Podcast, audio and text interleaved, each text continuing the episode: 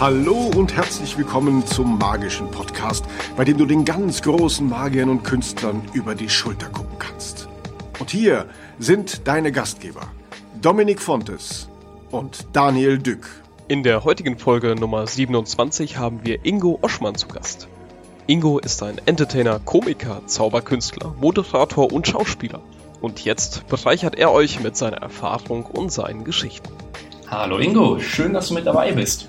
Du hast jetzt gleich ein Comedy-Abendsprogramm von dir. Wirst du dabei auch zaubern? Na, ich zauber ja in allen meinen Programmen. Also aktuell spiele ich drei, ab September dann vier. Und äh, da ist immer Zaubern ein Element. Im aktuellen Wortsatz und Sieg, das ist fast ein reines Zauberprogramm. Da ist so der Stand-up und ähm, die Impro so ein bisschen im Hintergrund.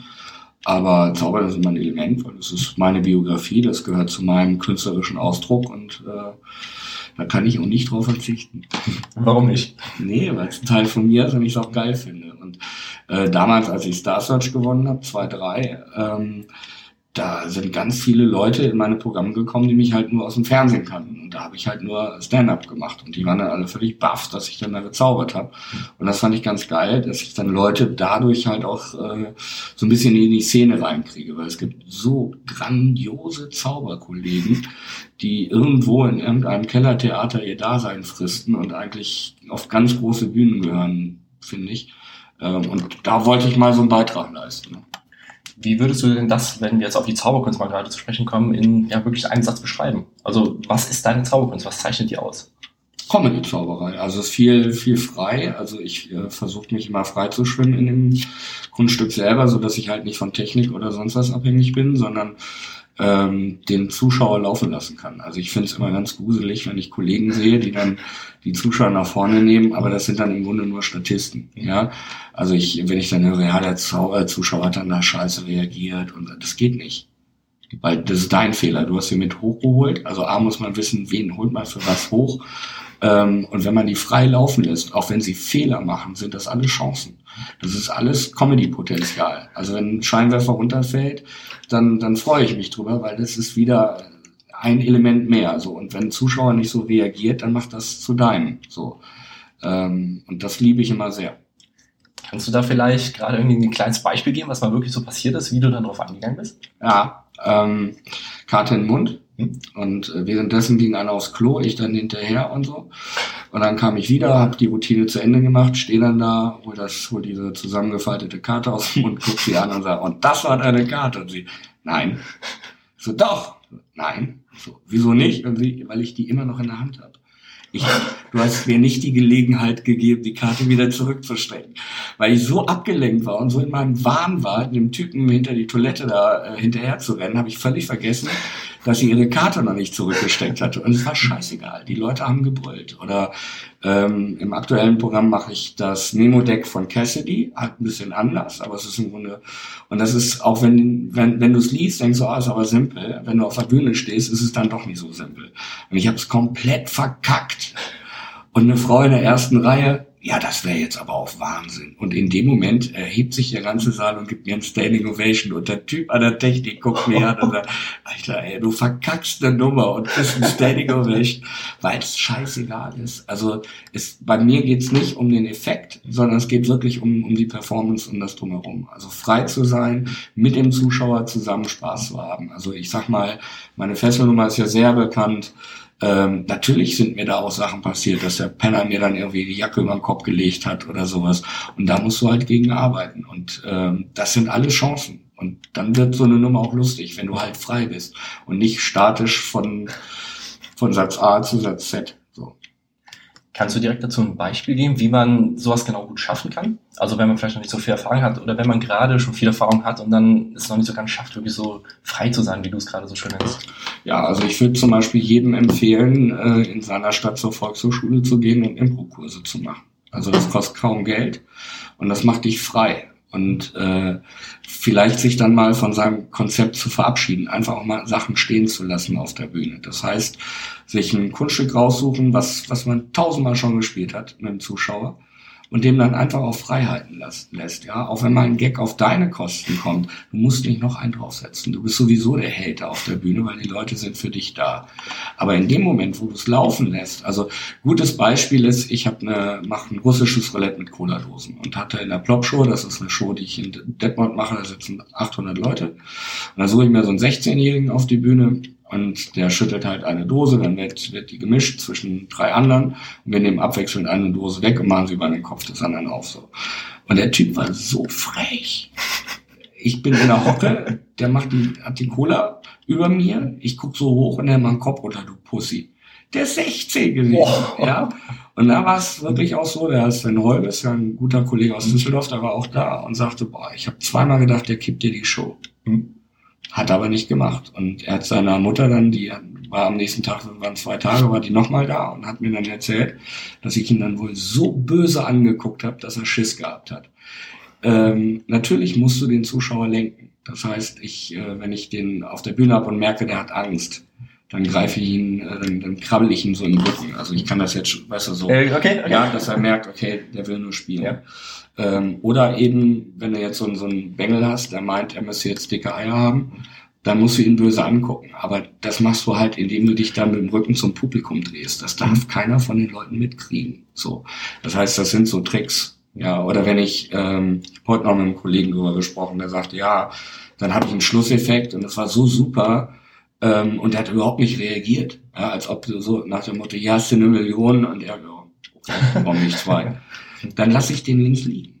Ja, dann renne ich, gehe ich gleich Richtung Publikum und lass mich da abfeiern. Da muss ich mich nicht mit, mit jemandem aufhalten. Und das ist, oder, oder wenn du jemanden im Publikum hast und der lacht nicht. Der sitzt die ganze Zeit da mit so einer Hackfresse, dann muss ich das nicht kommentieren. Ich muss nicht mein Publikum noch darauf hinweisen, dass da einer sitzt, der keinen Spaß hat. Weil ganz oft ist es nämlich so, dass die irgend, irgendwas haben die. Und das hat vielleicht gar nicht mal was mit dir zu tun. Ja, die hatten vielleicht einen harten Tag oder die wollen halt ficken, müssen mit der Alten ins Programm oder so. Ähm, lass das in Ruhe, lass den in Ruhe. So, halte dich nicht an den Leuten auf, die scheiße sind, sondern halte dich an den Leuten, äh, die, die Bock drauf haben. Und das ist auch so ein ganz grober Fehler. Also fokussierst du dich immer auf das Positive, ja. immer auf das, wo am meisten Comedy-Potenzial drin ist? Ja, oder, oder überhaupt gute Vibration. Also, ne, also auch bei einer Gala. Natürlich, die haben ja nicht auf dich gewartet. Und du hast auch Leute, die finden Zauber nicht gut. Ja, oder finde ich nicht gut oder so. Da muss ich mich doch nicht an denen halten. Sondern dann gucke ich, wer hat Bock und dann spiele ich halt für die, dann spiele ich in die Richtung. Warum muss ich es mir selber schwer machen? Also wir sind ja Dienstleister. Es geht nicht darum, dass wir uns da ausleben, dann müsstest du Bilder malen oder irgendwas anderes, eine Therapie aber es geht darum, dass wir den Leuten Freude machen wollen. Und du wirst jemanden, der keinen Bock drauf hat, den wirst du nicht umkrempeln. Es sei denn, du lässt ihn in Ruhe und lässt ihn seine, seine eigenen Erfahrungen machen und irgendwann kippt es vielleicht und dann hat er vielleicht auch Bock. Aber das kannst du nicht verlangen diese ganzen Situationen, die du gerade beschrieben hast, kommen die bei dir aus der Erfahrung oder ja, hast du da irgendwie ein Buch gelesen? Wie war das bei dir? Nein, das ist alles Erfahrung. Ich mache das ja jetzt nicht seit gestern. Ne? Also ich bin jetzt 47, ich bin jetzt 30 Jahre dabei. Also ich habe schon echt eine Menge erlebt. So und das ist ähm, wirklich wirklich meine Erfahrung, dass ich dann jemanden, äh, ich weiß noch, in der Schweiz waren dann so zwei, die habe ich so zusammengeschissen auf der Bühne, weil die so scheiße waren. Ähm, und dann schrieb der eine mir dann eine E-Mail und sagte, Mann, wir haben uns so auf den Abend gefreut und wir sind so große Fans, aber meine Mutter ist halt gestorben und da waren wir nicht so wirklich nah. Und ich habe mich so geschämt. Ich habe zu Hause gesessen und gesagt, Gott, wer bin ich, dass ich so. Und das waren so Momente, wo ich dann umgedacht habe. Und das zahlt sich aus. Also wenn du, wenn du jemanden auf der Bühne anmaulst, weil, ne, also so diese Sprüche wie, haben Sie Spaß, sagen Sie es im Gesicht oder sowas äh, oder sie, ihr wart das beste Publikum, das ich heute hatte. Oder, naja, für Düsseldorf reicht. Ja, sage ich jeden Abend, also das mit Düsseldorf. Dann ist das zwar ein guter Gag und die Leute lachen, aber es bleibt ein fader Beigeschmack und der ist, der ist völlig unnötig. Also lieber aus der Situation was rausmachen. Lieber aus der Situation was rausmachen und immer positiv denken. Ja, auch wenn jemand äh, vielleicht, du kannst jemanden doch auch auswechseln. Also das habe ich auch schon mal gemacht. Hab ich, also der war besoffen auf der Bühne. Und dann habe ich gesagt, du setz dich mal gerade dahin, ich komme gleich wieder auf dich zurück und habe jemand anders geholt. Und die Dauern sagen, was ist denn mit dem? Ich so, nix, der ist besoffen. So, bin dann weitergegangen. Oder, oder wenn jemand nicht so reagiert, dann tauschen aus. Ja, es kann auch lustig sein. Aber du musst jemanden nicht vorführen oder zwingen, was zu tun, wozu er keinen Bock hat. Wie bist du überhaupt zur Zauberkunst selbst gekommen, damit du diese ganzen Erfahrungen machen durftest, worüber du gerade gesprochen hast? Also ich war mit 16, 17 ähm, nach, äh, bin ich nach Frank äh, nach, nach Spanien getrennt, in die Nähe von Cadiz. Und das war so ein Wildcampingplatz, da gab's lustig, da waren nur Spanier und 16 Bielefelder, die sich aber alle nicht kannten. Also das war echt wow. ganz schreck. Und da waren zwei englische Punks, die auch die ganze Zeit immer nur am Kiffen waren. Und die haben mir das Jonglieren gezeigt. Also ich vorher, also Zaubern nichts am Hut gehabt und so. Und fand das so toll und habe dann zu Hause angefangen zu trainieren und fand das aber sehr mühselig. Und über die Jonglage bin ich dann zum Zaubern gekommen und habe dann gemerkt, du kannst auch mit weniger Üben mehr Erfolg haben. Also ich wollte dann irgendwann doch schnell auf die Bühne. So, dass dem nicht so ist, äh, das habe ich dann auch relativ fix gelernt, weil im Grunde ist meiner Meinung nach 99% Performance. Völlig Latte. Ich hatte letztens mit ähm, Matthias Rauch eine Gala und das war eine Comedy-Gala. Das heißt, das war eigentlich so ein Format wie, wie Nightwash oder Quatsch Comedy Club dann habe ich Matthias gefragt, ich so, was machst du denn?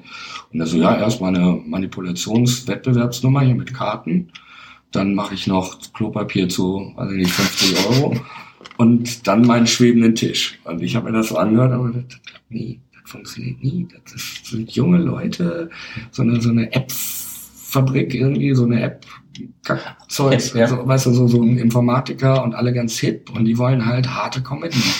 Und ja, und dann kam Matthias auf die Bühne und er klappte die Kinnlade runter und es war mega, es war grandios. Und weil er einfach ähm, das lebt und okay. eine ganz andere Dynamik reingebracht hat und, und genau wusste, wo er auch ist und eben auch die Erfahrung hat und auch die Freiheit, eben nicht an seinen Texten sich zu klammern oder sonst was, sondern er kann das genauso und, und da war, das war auch egal, was der macht. Das war 99 Prozent Performance. Der Typ, der da auf der Bühne stand, der die Herzen gewonnen hat, der lustig war, ja, Manipulation und dann holte er die Karten aus dem Mund. Er sah, ich bin froh, dass es keine Arschkarte war und holte den Fächer dann aus dem Arsch und so. Das war aber genau richtig in der, in den, in diesem Rahmen.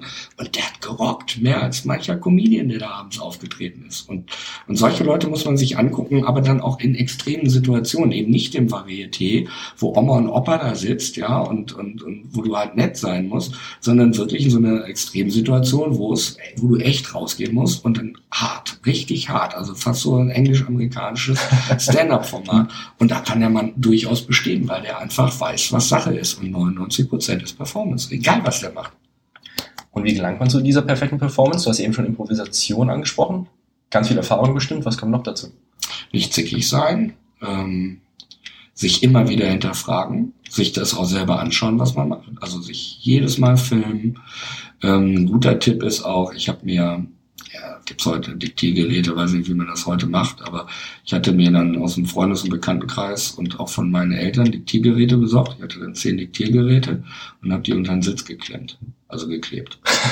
Und habe die dann hinterher, als die Leute raus waren, wieder eingesammelt und mir angehört, was die gesagt haben wow. des Auftritts. Und das war nicht immer nett. Wow. so, aber du weißt dann, was bei denen ankommt. Klar. So und äh, sowas ist ganz wichtig, dass du auch hörst, was Kollegen sagen und nicht beleidigt bist, wenn jemand sagt, das war aber scheiße oder so, sondern frag warum. So und dann kannst du auch sehen, ob also ja, also man darf und, und äh, zum Beispiel ein, ein Satz in einer, in einer Comedy ist auch Kill Your Darlings. Also wenn du jetzt einen Gag hast, den du super findest, der aber nicht funktioniert, weg damit. Ja, Thomas Hermanns hat mir mal gesagt, es gibt zu jedem Gag zehn Alternativen, von denen drei besser sind. Und das stimmt. Und das gilt auch für, für, für Zaubersachen, es gilt auch für einem, einem Zuschauer ist das scheißegal, äh, warum die Karte schwebt. Ja, ob da jetzt Magneten hin sind oder mit Fäden oder ob einer unterm Dach hängt oder so. Und wenn du, wenn du wirklich abendfüllend spielen willst oder auch, auch Mixed Shows oder so, dann solltest du gucken, dass du eben weniger Aufwand hast, dass dir die Sachen nicht in die Hose gehen, dass du eine Technik hast, auf die du dich nicht konzentrieren musst. Also ich mache zum Beispiel, das ist lustig, ähm, ähm, Tour in Orange. So, ist ja ein Zauberer-Podcast. Ne? Ja. Genau. So, ähm, und der, der Trick kommt eigentlich aus dieser Apfelnummer. Ne? Apfel ausfüllen, Zellophan drüber unterschreiben lassen genau. und dann holst du es aus dem Apfel raus. Und dann hatte ich im MDR, äh, sollte ich zaubern, aber nur 60 Sekunden. Das heißt, ich hatte keine Zeit, den Apfel auszuwählen. Deswegen habe ich dann eine Orange genommen und drückt die, drückt die Daumenspitze halt einfach in die Orange. Und jeder, der da sieht, denkt, Alter, ey, wie frech ist das so? Äh, und dann kommt in Mainz ein Typ nach einer Show zu mir hin, so richtig mit, mit, mit Rasierklingen unter der Achse, so, ey, ich bin auch Zauberer, ey, Oschmann, ey, ein geiler Abend. Das mit der Orange ist echt cool. Also jeder andere wird eine Daumenspitze nehmen. Aber du nicht. Ich so, äh, wieso nicht? Ein Oschmann nimmt doch keine Daumenspitze. Wow. Alles klar, schönen Abend noch. Tschüss. Glückwunsch. Ja, nein, es geht, es ist scheißegal. Ja, ich, ich muss mir halt, weißt du, ich habe ich hab nichts zu ver also ich habe eine Daumenspitze und ein Tuch. So, Punkt. Ich muss keinen Apfelausstecher vergessen, keinen Zellophan und sonst was. Und trotzdem ist die Nummer super lustig und super geil. Und, und wichtig ist, dass du, dass du dich minimierst. Also auch von deinen Techniken her, dass du nicht auf der Bühne zittern musst, wie das Ding funktioniert. Und gerade wenn du anfängst, nimm einfache Sachen, nimm auch Standards. Also ein Klassiker ist ja nicht ein Klassiker, weil er alt ist, sondern weil er gut ist. Er ist immer noch bewährt. Was er sich Six Cut, Repeat, zwei Männer Trick oder was, was der Kuckuck gerade.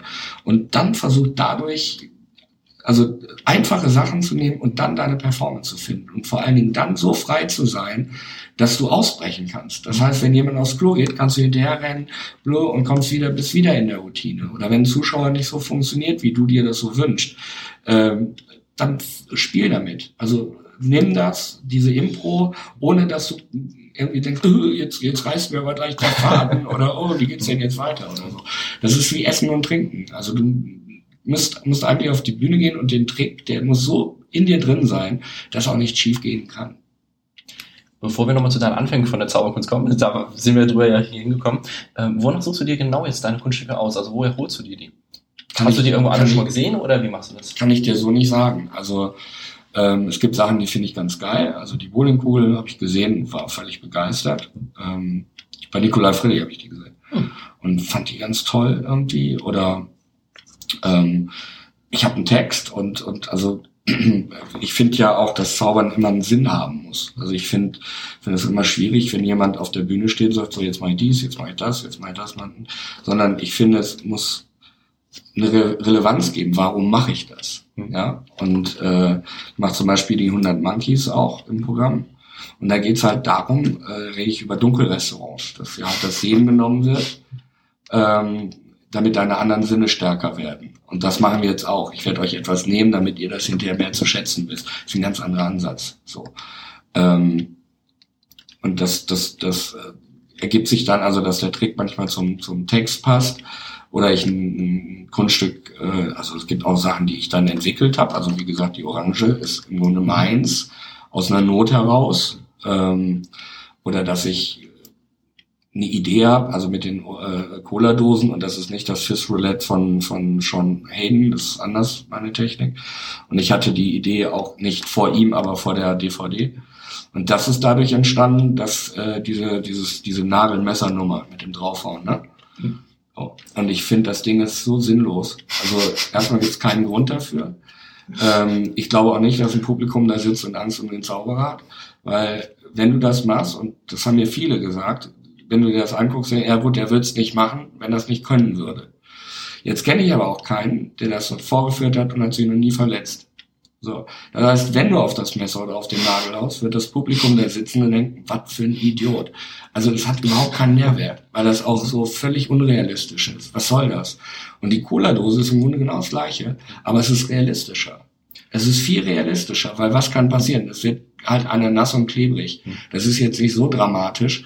Das heißt, es ist viel realistischer, dass das in die Hose gehen kann, als, als so eine Messernummer. Und es ist auch viel lustiger. Ist es denn schon mal passiert, dass es schiefgegangen ist? Nee, geht, kann gar nicht. Kann ja nicht? Kann nicht. Hervorragend. Ja, ja. Also das meine ich halt. Also die Technik ist dann eben auch so, dass ich äh, das dass ich mich frei auf den Verkauf konzentrieren muss. Also ich muss mir da jetzt nicht einen Kopf machen, irgendwie so, oh, hoffentlich nimmt ihr jetzt die falsche Dose. Ist scheißegal. Wie sieht das denn aus? Ähm, hast du die Kunststücke zu 100% dann sozusagen in dir und wie machst du das dann mit der Performance? Wie viel ist davon geskriptet? Wie viel machst du frei? Weil das klingt ja sehr frei gerade bei dir. Na, es gibt schon Sachen, die geskriptet sind. Also bei der Cola-Dose habe ich natürlich schon überlegt, was kann alles passieren und so. Das ist auch wichtig, äh, aber das kann ich dir jetzt schon sagen, da werden ganz viele Sachen passieren, wo er steht und denkst, Alter. Ja, also ähm, normalerweise nimmst du die Cola-Dose und machst sie halt oben auf. Und ich hatte dann in Leverkusen, einer hat die Dose umgedreht sodass sie mit dem Kopf nach unten war, hat sie aufgemacht und dann lief die mir natürlich über die Birne. Wo du denkst, ey, kann doch nicht sein, ey. Wie bescheuert kann denn einer? Aber das ist gut, wenn es passiert. Jetzt sage ich das vorher, mach sie bitte so auf und nicht so, ist ein Lacher und ich nehme ihm gleich den, den Wind aus dem Segel. Aber man sollte sich schon überlegen, was passiert bei vielen Sachen und was kann ich dazu erzählen oder wie, wie kann ich da einen Gag draus machen? Und dann wird ganz viel passieren, was du eben nicht auf dem Schirm hast und dann musst du halt darauf reagieren. Und, und Not und Angst und, und Zeitdruck ist eigentlich immer der beste Ratgeber, weil du musst in dem Moment was machen. Ähm, auch wenn der Gag dann vielleicht nicht der, der beste ist oder vielleicht auch gar kein Gag, aber du wirst darüber nachdenken. Und wenn du spätestens, wenn du im Auto nach Hause fährst, denkst du, ah, fuck, hätte ich doch mal. So, und dann arbeite damit. Und dann guck, wie du das, wie du die Situation vielleicht genauso wieder hinkriegst. Also ich hatte irgendwann mal im Theater, habe ich auf den Stuhl gehauen, der hatte so einen Stoffsitz. Und dann bin ich so nach vorne, auf einmal fingen die Leute fürchterlich an zu lachen. Ich wusste gar nicht, was los ist. Und bin ich um, eine riesen Staubwolke über diesem Stuhl.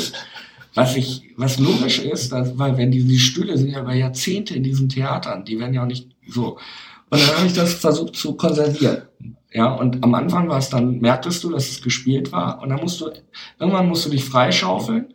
Und am Ende habe ich sogar mir Bärlapsporen aus der Apotheke besorgt und die immer in den Stuhl einge, eingegeben, damit es schön, so, und, aber es war mal eine spontane Nummer, so, und dann muss man dran arbeiten. Also es ist immer, ein, im Grunde sind wir auch wie Uhrmacher, so Stellschraube hier, Stellschraube da, was kann ich machen damit, oder, oder wenn du skriptest, ähm, wenn du einen Text skriptest, dann solltest du dir einen Kumpel suchen, du lernst den Text auswendig, schmeißt ihn weg und versuchst dann diesen Text nachzuerzählen. Weil ges geschriebenes Wort und gesprochenes Wort ist völlig anders. Und du hörst halt vielen Leuten an, wenn sie äh, geskriptete Texte aufsagen. Und die Kunst ist eigentlich, das wegzuschmeißen, dann einem Freund das zu erzählen, das aufzunehmen und dann versuchen, das ganze Geschwafel wieder rauszukürzen, so dass du mit deinen Worten eigentlich bei den Gags bist. Und dann musst du halt gucken, ob die Gags funktionieren. So, und wenn der nicht funktioniert, dann musst du gucken, woran liegt's. Das kann die Betonung sein, das kann eine Pause sein, ähm, das kann der Satzbau sein. So, und dann musst du, und klar gibt natürlich auch Gags, die gar nicht funktionieren, dann schmeißt du sie halt raus. Aber ähm, das ist schon Arbeit. Wow. Wie sieht's bei deinem Abendprogramm aus? Ist das jetzt schon zu 100% fertig oder filmst du das immer noch mit und entwickelst das immer noch weiter? Wie sieht das momentan bei dir aus? Also Wortzeit Sieg ist jetzt drei Jahre alt. Und äh, das erste Jahr ist immer das härteste. So, da passiert ganz viel und wird, da habe ich auch zwei Nummern rausgeschmissen. Ähm, und das tat dem Programm sehr, sehr gut und so. Also jetzt passiert noch ein bisschen was, aber eigentlich ist das jetzt so fertig. Aber du selbst die Fesselnummer, die ich seit gefühlten 100 Jahren spiele, kommt immer mal irgendwie wieder was dazu. Letztens habe ich in ähm, Nach der Gaukler war in der, der, der, der, der irgendwann im Niederrhein. Und dann kam Schmitz Backes und hat mir dann auch nochmal einen Gag äh, für die für die Fesselnummer gegeben, mhm. der auch geil ist. Also irgendwie kommt immer mal was dazu, aber ich sag mal, die großen Veränderungen kommen dann nicht mehr. Lass noch mal kurz zurück zu deinem Werdegang kommen. Nachdem du die ersten Zauberkünste dann für dich entwickelt hast, wie ging es da weiter? Na, ich habe Hochzeiten gespielt, Kindergeburtstage und so weiter. Und dann war ich bei der Köln Comedy Schule 2.1 mit äh, Bülent Ceylan war dabei und, und Matze Knob und so. Und dann kam 2.3 schon Star Search. Ne? Das war so eine Casting-Sendung aus Sat 1, die habe ich dann damals gewonnen und das war so mein Durchbruch. So. Und dadurch hast du natürlich dann auch einen anderen Stellenwert, du wirst anders wahrgenommen. Also die Leute, die vorher über mich gelacht haben, waren dann auf einmal meine größten Entdecker und so. Ne? Das ist halt so. Aber äh, du wirst halt auch in der Szene so wahrgenommen und hast natürlich dann auch die Möglichkeit zu spielen. Also ich spiele jetzt vier bis fünf Mal die Woche. Das ähm, ist nicht jedem vergönnt. Natürlich kann ich mich dann hier schön hinsetzen und sagen, spielen, spielen, spielen. Du musst natürlich auch die, die Möglichkeiten haben. Aber es gibt so viele offene Bühnen und man muss halt viel rumfahren und so, aber ähm, geht halt nicht um Geld. Also es geht immer noch nicht um Geld, sondern es geht wirklich darum, zu spielen, Spaß zu haben und äh, das Optimale zu, zu kriegen. Es gibt so viele Freaks, also hier Timothy Trust, der gefühlt jeden Tag auf der Bühne steht und wahrscheinlich dann auch noch angepisst ist, weil es nur ein Auftritt ist. Also der ist auch nur am Spielen, am Spielen, am Spielen und das merkst du ihm einfach auch an, weil auch wenn er eine neue Nummer hat, wie dieses PC Mutton Curry Spectacular, das ist so fantastisch und das ist so groß und, und da sind so tolle Momente drin. Meine Lieblingsstelle ist, wenn er das Mädchen auf die Bühne holt, so ein kleines Mädchen, die Schalen eingießt und dann dieses äh, Klatsch abklatsch. ich habe Tränen gelacht und das rührt mich zu, zu Tränen. Und das ist jemand, der eben durch ganz viel Spielen, oder auch Martin Sierp, durch ganz viel Spielen, Spielen, Spielen, Spielen, Spielen, dann ähm, seine Erfahrung macht und, und, und vieles musst du dann auch, dann weißt du halt auch, was richtig ist oder was funktioniert funktioniert. Aber auch diese Kleinigkeiten dann dadurch ausmerzen kann. Ne? Und auch bei den Jungs geht nicht, geht's nicht ums Geld. Also ausschließlich um Erfahrung sammeln, Namen zu machen und ja, wirklich viel Spaß zu haben, oder? Was heißt Namen machen? Erstmal Spaß haben. Der Name kommt von selber. Ich meine, wenn du gut bist, machst du ja auch einen Namen. Aber äh, es geht um Spielen, Spielen. Und, und es geht darum, seine Kunst auch ernst zu nehmen. Ja, also sich nicht auf die Bühne stellen und sagen, guck mal, wie toll ich bin, sondern auch toll sein.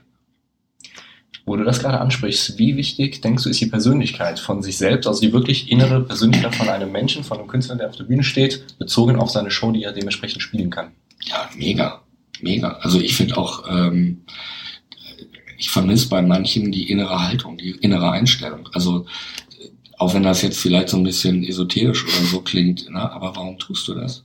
Warum gehst du auf die Bühne? Warum sollen dir Leute zu, zuschauen? Warum soll jemand auf die Bühne kommen und dir helfen? Äh, warum zauberst du? Warum machst du dieses Kunststück? Das sind ganz wichtige Momente und ich bin dankbar für jeden, der in meine Show kommt. Also ich bin ja heute in Köln im Senftöpfchen und äh, hier passen 100, ich glaube 180 Leute rein und wir sind 60. Ja, ähm, aber jeder andere oder gibt viele, die dann nicht spielen wollen oder sauer sind oder sonst was. Nein, da sind 60 Leute für mich gekommen und ich werde die bestrafen, die nicht gekommen sind und nicht die, die gekommen sind. Und das ist ein ganz, also ich bin dankbar, dass ich mit dem Zeugs, was ich so wahnsinnig liebe, meine Familie ernähren kann. Ich lebe davon. Und ähm, ich finde das wichtig, dass man, dass man nicht so so abgewichst auf die Bühne geht, so nach dem Motto: Schön, dass ihr da seid, ihr habt Glück, dass ich hier bin, sondern dass man, dass man sagt: Ich möchte euch mit in mein Reich nehmen, Sachen, die ich mag, Sachen, die ich liebe. Ich habe mir da und da Gedanken zugemacht und ich hoffe, dass wir zusammen einen schönen Abend haben. Und das ist beim Zaubern leider Gottes oft nicht so, weil du kaufst einen Trick, der kann noch, äh, nehmen wir, nehmen wir den, den schwebenden Tisch.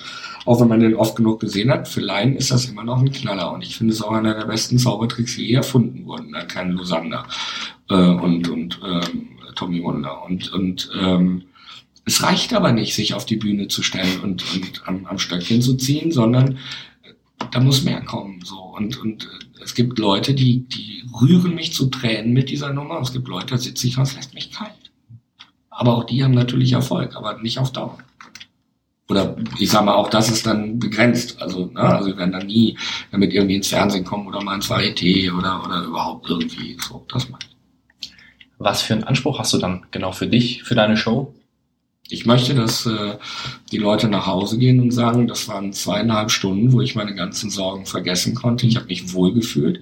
Ich musste keine Angst haben. Es war ein angenehmer, ein schöner Abend. Und selbst wenn, du kannst nicht jedem gefallen, ja, selbst wenn jemand da sitzt und sagt, boah, nee, war so gar nicht meins, dass der nach Hause geht und sagt, der hat sich aber Mühe gegeben. Das ist so das Wenigste, finde ich, was man bekommen kann. Sehr schön. Wie sieht das aus vor der Show? Machst du dir irgendwie etwas nochmal klar oder sagst du dir, jetzt kommt der Moment, wo ich unbedingt auf die Bühne gehe oder sagst du irgendwelche Sätze oder bist du einfach du dann und gehst auf die Bühne? Ich bin ich und ich habe ja die Einstellung in mir. Das muss ich mir ja nicht ein, einreden wie so ein Mantra, sondern äh, das ist wirklich meine Meinung. Und ähm, ich freue mich drauf, dass die Leute kommen. Und natürlich, wenn du jetzt ein neues Programm hast, bin ich auch völlig nervös und, und weiß. Aber äh, jetzt wunderbar ist acht Jahre oder zehn Jahre alt. Da stimmt jeder Satz. Ähm, und natürlich gibt's dann Leute, die sich über die ADS-Sequenz aufregen oder meckern oder oder. Aber aber ich stehe dazu und das ist auch wichtig und das finde ich auch wie gesagt, man kann nicht jedem gefallen, aber wer sich darauf einlässt, wird einen ziemlich geilen, guten Abend haben, der auch seine Qualitäten hat und, und äh, jeder Satz ist wohl überlegt und die Comedy ist gut und abwechslungsreich und ja. Du hast ja schon ja sehr, sehr viel über deine Erfahrungen gesprochen, wo du überall schon aufgetreten bist, dass du im Fernsehen warst und wirklich schon ganz viel mitgemacht hast, was du ja heute dich äh, hingebracht hast, wo du heute stehst. Was würdest du dann aus deiner heutigen Sicht, wo du so viel Erfahrung hast, deinem 18-jährigen Ich empfehlen, um wieder so weit zu kommen, vielleicht mit ein paar Abkürzungen? Abkürzung weiß ich nicht. Ich finde das eigentlich ganz gut, dass ich, also ich habe ja echt Scheiße gefressen, ja. Und äh, haben ja vorhin ja auch über Close-Up-Sachen und so gesprochen und so. Also das, ich, ich kann mich an, an Kinderauftritt erinnern, da bin ich mit, mit Steinen und, und Batterien beschmissen worden. Und am Ende kam der Sozialarbeiter und sagte, Respekt, du bist der Erste, der sein Programm zu Ende gespielt hat. ich denke, ey, wenn das hier nicht funktioniert, dann tut doch keine Leute. Ähm, also ich finde es schon wichtig, dass man, dass man ähm, auch nicht immer Erfolg hat und dass man sich die Sachen auch selber erkämpft. Also ich sehe es bei vielen jungen Kollegen, die dann relativ schnell Erfolg haben und dann auch abdrehen. Also mir fehlt so ein bisschen die Bodenhaftung, auch die Bescheidenheit. Ähm, was ich nicht mehr so machen würde, wäre Fernsehen. Also ich, äh, diese ganzen Fernsehsachen, muss ja auch für mal kurz drüber unterhalten, du bist dann halt nicht dein eigener Herr, sondern es sind dann viele Leute, die sagen, was du dazu erzählen hast. Du hast Gagschreiber, du hast Kostümbildner, bla bla bla. So. Und äh, es gibt wenig Kollegen, die dann einfach ihren Streifen dann aber auch so weitermachen, sich dann nicht so beeindrucken lassen und sagen, dann verzichte ich eben auf meine eigene Fernsehsendung oder auf mein Abendprogramm auf RTL. Entweder es wird so, wie ich das will oder gar nicht. Und das habe ich damals nicht gemacht und das bereue ich. Also ich habe ziemlich viel schlechte Sachen im Fernsehen gemacht. Also würdest du heute deinem 18-jährigen Ich von früher sagen, dass du auf jeden Fall dein Programm immer durchziehst und immer auf deine Linie bleibst, was du möchtest? Ja, ich weiß ja für mich am besten, was gut ist. So, und, oder mir Berater hole, wo ich weiß, dass die ehrlich sind, die mir nicht nach dem Maul labern, mhm. sondern auch klipp und klar sagen, Oschmann, so geht das nicht. Was war dein größter Misserfolg? Mein größter Misserfolg? Weiß ich nicht. Wo du vielleicht auch etwas Besonderes für dich gelernt hast. Hm. Also einer der peinlichsten Momente war ähm, der 50. Geburtstag meiner Mutter. Und ich habe, also damals war ich noch in den Anfängen und habe gedacht, ich bin der große Illusionist. Copperfield, Copperfield war gerade in den dritten Programmen auf dem Sprung ins erste und danach kam erst diese ganze RTL-Nummer und äh, hatte mir dann von Hummelmagie, das war da äh, äh, Floto war der, die gibt's nicht mehr, aber der hatte immer so aus Sperrholz zusammengezimmerte Klamotten, also ich sag mal grobe Zauberei. Und da gab's eine Nummer, wo du mit einer Stichsäge, gibt's so ein Korsett, Stichsäge durch und so, und hatte dann zu Mama von Genesis, also eine völlige Psychonummer, hab dann meine Mutter nach oben geholt und der ähm, Koffer von den ganzen Requisiten war auch gleichzeitig Tisch, den konnte man so aufklippen. So, und die Füße waren immer so schräg und das war spiegelglatter Marmor. Also meine Mutter legte sich auf den Tisch, der brach zusammen. Die Leute haben grölen. Ich habe das eigentlich eher ernst gemeint. Also ich habe wirklich, war Copperfield, ja, direkt aus Las Vegas nach Heben Bielefeld. Und äh, ja, und dann, äh, ich so, leg dich auf den Boden, leg dich auf den Boden. So, meine Mutter, ne, will mir die Nummer ja auch nicht versauen, auf ihrem Geburtstag, legt sich da auf diesen glatten Boden, auf diesen kalten Marmorboden. Und jetzt war die, war die, das Kabel von der Stichsäge nicht so lang, das heißt, ich brauchte ein Verlängerungskabel. Und der Tisch, den ich dann an die Seite geschmissen habe, lag direkt auf der auf dieser Kupplung. Und ich ziehe an diesem, an diesem Stecker da und auf einem, an, an dem Kabel und Widerstand ohne Ende und ziehe nochmal, hab dann den Stecker in der Hand und muss auch so doof dabei geguckt haben. Na, irgendwie hat die Nummer dann funktioniert, saß dann völlig fertig hinten in der Garderobe und mein Vater kam rein und sagte, grandios, so gelacht wie heute habe ich noch nie. So, das, das, da habe ich viel gelernt. Also, dass ich eben doch nicht der ernste Komiker bin, sondern dass ich vielleicht doch eher in den, in den Comedy-Bereich gehen sollte. Und ich habe dann ein zweites Mal noch eine große Illusion vorgeführt. Damals äh, hatte ich eine Mixed-Show ähm, im Frisiersalon und zwar die Mini-Kubzack. So, na, hatte ich die grandiose Idee, selber in diese Kiste zu steigen, mir eine Frau aus dem Publikum zu holen und draus, also der Kopf guckte raus und habe ihr dann Anweisungen gegeben, was sie machen sollte. Und war auch alles super bis zum Ende. Dann brach die ganze Kiste auseinander, weil ich einfach viel zu fett für das Teil war. Die ist bis heute auch nicht repariert. Die steht immer noch bei mir im Keller und das ist locker 20 Jahre her. Sehr gut. Das ist wirklich passiert. Wow, solche Erfahrungen macht man auch nur, wenn man wirklich Schlaf auf der Bühne ist. Ja, definitiv. Wie sieht's aus im Gegensatz dazu? Dein größter Erfolg, war das ein Preis oder war das eher so ein Moment für dich? Ähm, also wir reden jetzt beruflich, nicht privat, ne? Also äh, Star Search war natürlich schon das Größte, was ich, also das, danach hat sich mein ganzes Leben geändert. Ne? Also das Finale haben siebeneinhalb Millionen Leute gesehen. Also Äh, jeder kannte mich, ich habe unglaublich viel Fernsehen gemacht und so und ähm, das war schon krass, also wen du dann da alles kennenlernst und die ganzen Promis und, und bla bla bla und so. Das war schon, das war so schon das Krasseste. Also es waren, glaube ich, vier Sendungen.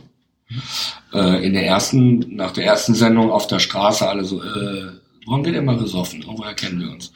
Die zweite war schon, ey, ich habe dich gestern gesehen, war cool. Bei der dritten wurde es dann schon kribbelig mit kann ich ein Autogramm und sonst was. Und nachdem ich dann gewonnen habe, war, also ich war dann kurz danach auf Rügen und äh, habe dann in so einer in so einem Restaurant ein Bier getrunken, draußen auf einer Terrasse, da standen 200 Leute drumrum und haben sich dann angeguckt. Also das war dann schon echt krass. So.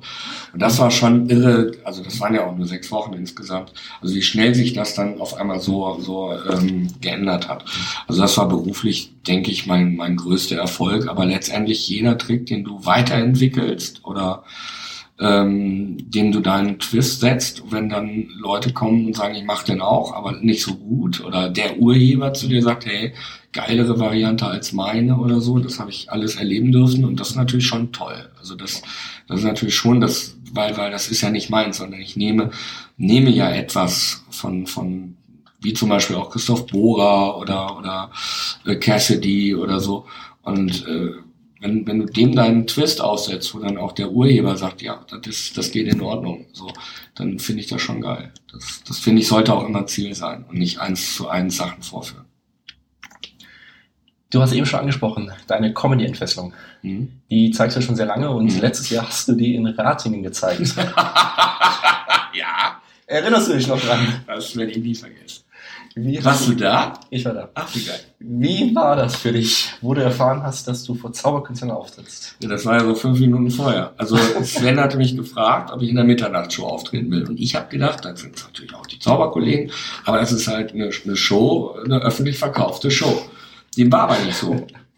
Und äh, vor mir, die Kollegen sind alle gestorben. Also es gab weder einen Anfangsapplaus, es gab keinen Schlussapplaus, die Gags haben alle nicht funktioniert. Es war scheißegal.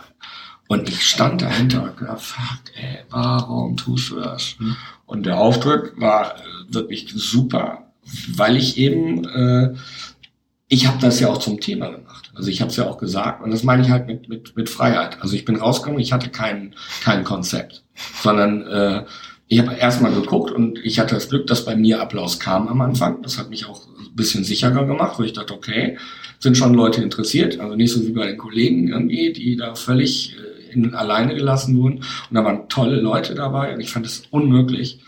Ähm, und dann habe ich mit dem gespielt, was ich da hatte. Also ich bin dann ins Publikum gegangen und du weißt es ja, da saß einer und was hat der gemacht? Er hat gepennt. So, dann, das habe ich natürlich zum Thema gemacht und gleich Spot auf den in dem Moment wachte. Aber das war natürlich alles sehr lustig. Ähm, und ich habe halt mit dem gearbeitet, was ich da gefunden habe. Und das hat dann Gott sei Dank gut funktioniert.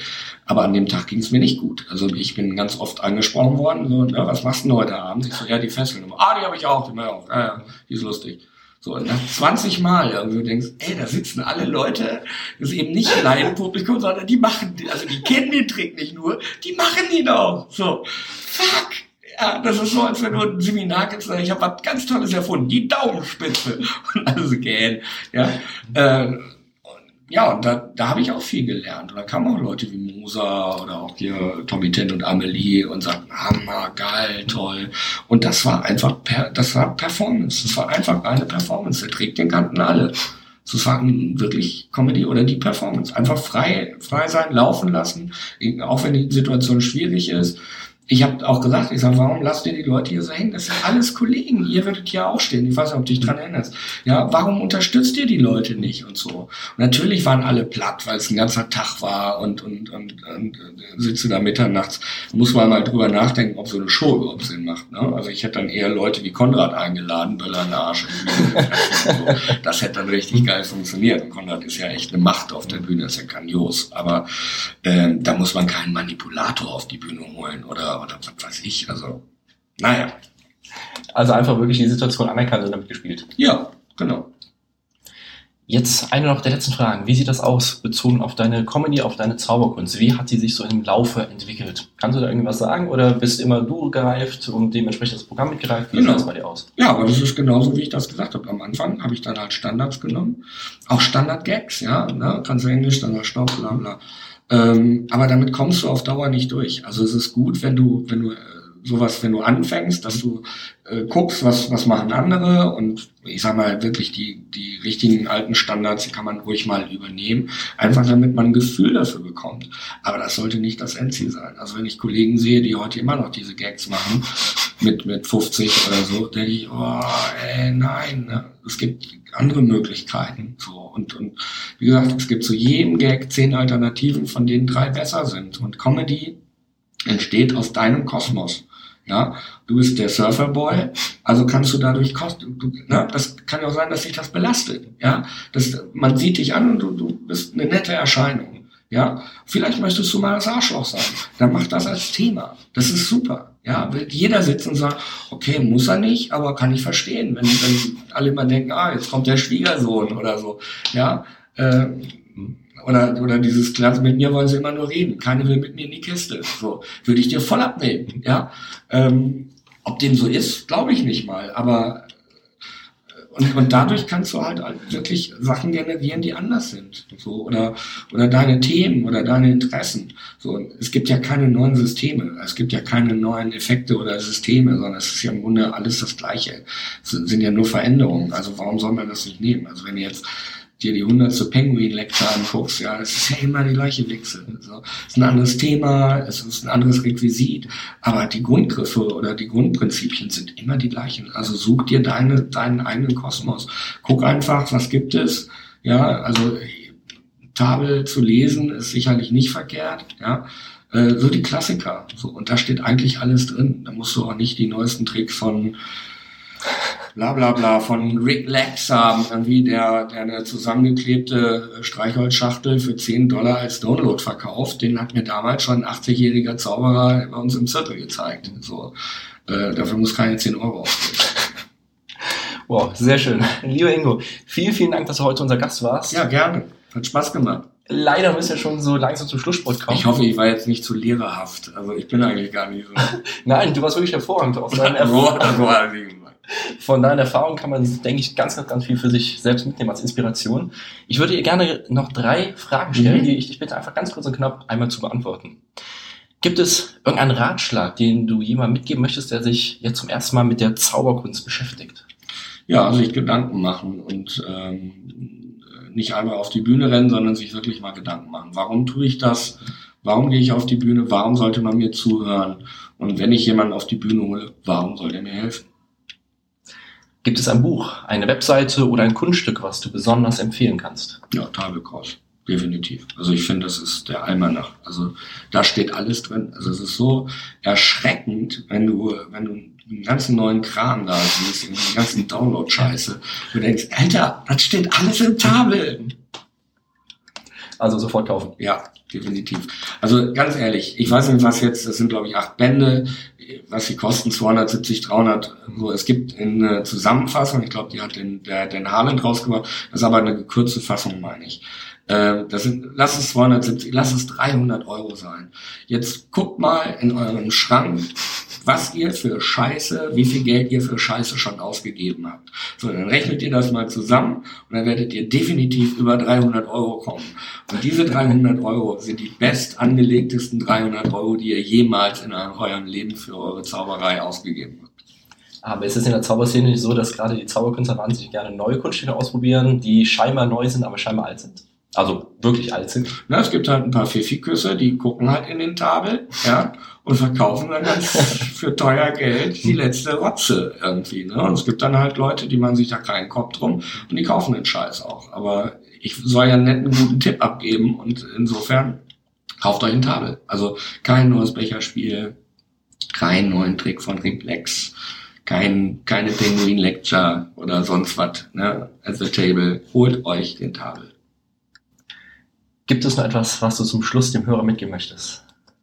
Ja, ich liebe die Zauberei und je mehr zaubern, desto besser kann es für unsere Kunst nur, nur geben. Und ich finde es großartig, dass so Leute wie die Ehrlich Brothers oder auch der Nico, äh, der Nikolai und so, äh, dass die jetzt so in die großen Hallen gehen, auch Tommy Ten und so, das kann uns nur gut tun. Ob uns das alles gefällt oder nicht, das ist völlig egal aber ein bisschen mehr Zusammenhalt und nicht immer, immer neidisch sein auf den anderen. Also wir uns alle, das ist auch so ein Ding. Also du hast ja auch den Wolfgang Moser zum Beispiel kennengelernt. Das ist jemand, der immer teilt. Ja, egal auf welchem Status du bist oder auch der Christoph Bohrer oder so. Also das ist ganz interessant. Je höher du kommst, desto offener und bereiter sind die Leute zu teilen. Äh, wenn du, wenn du, je weiter du runter, nee, nee, das ist mein, nee, nee, nee, nee, nee. Und wir haben ja auch alle, alles immer selber erfunden, so. Einfach mal mehr teilen, mehr offen sein, mehr zuhören und das wird uns allen besser gehen. Und ich glaube, dass, dass du dir auch nichts nimmst, sondern du wirst viel gewinnen dadurch. Das war ein schönes, schönes Schlusswort. Danke. Dann nochmal vielen, vielen Dank, dass du mit dabei warst. Ja. Sehr inspiriert mit dir und dir gleich eine wahnsinnig schöne Show mit einem super Publikum. Ja, danke schön. Kann ich brauchen. Bis bald. Tschüss. Bis bald. Ciao.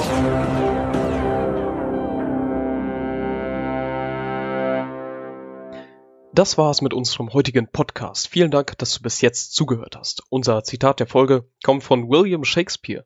Er sagte einmal, Humor ist eines der besten Kleidungsstücke, die man in Gesellschaft tragen kann.